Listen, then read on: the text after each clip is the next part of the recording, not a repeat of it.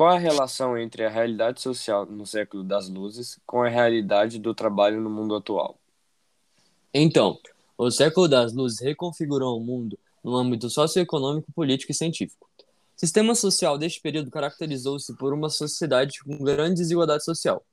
De um lado, uma minoria de privilegiados, que eram os nobres e o alto clero, e por outro lado, a maior parte da população, sem privilégios, sem representação política e sobre a qual recaíam altos impostos.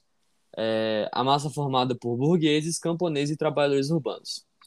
A maioria das pessoas viviam em condições miseráveis, principalmente nas áreas rurais, onde os costumes feudais ainda são preservados, e os indivíduos não têm chance de serem promovidos à sociedade porque a situação depende de seu nascimento, ou seja, não tinha uma mobilidade. No século XVIII, as grandes descobertas do século XVII estavam digeridas e suas implicações entendidas. Importantes avanços médicos estavam sendo feitos na luta contra o escorbuto e principalmente contra a varíola. Ao final do século da Revolução Francesa, tornou-se claro que uma nova distribuição da riqueza exige uma nova distribuição do poder.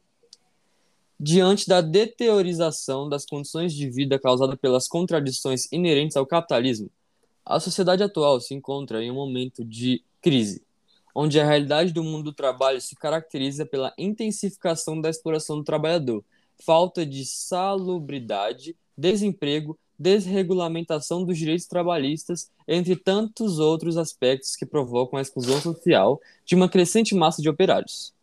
Em relação às realidades sociais de cada período, quando falamos dos direitos humanos, hoje estamos usando a linguagem e expressão dos princípios da burguesia no século XVIII, que falava sobre a liberdade e o progresso do homem. Essa universalização de princípios e interesses específicos e o entendimento de que as atitudes variam de acordo com os indivíduos e meios é, ainda afeta a política atual, de acordo com os meus pensamentos e ideais.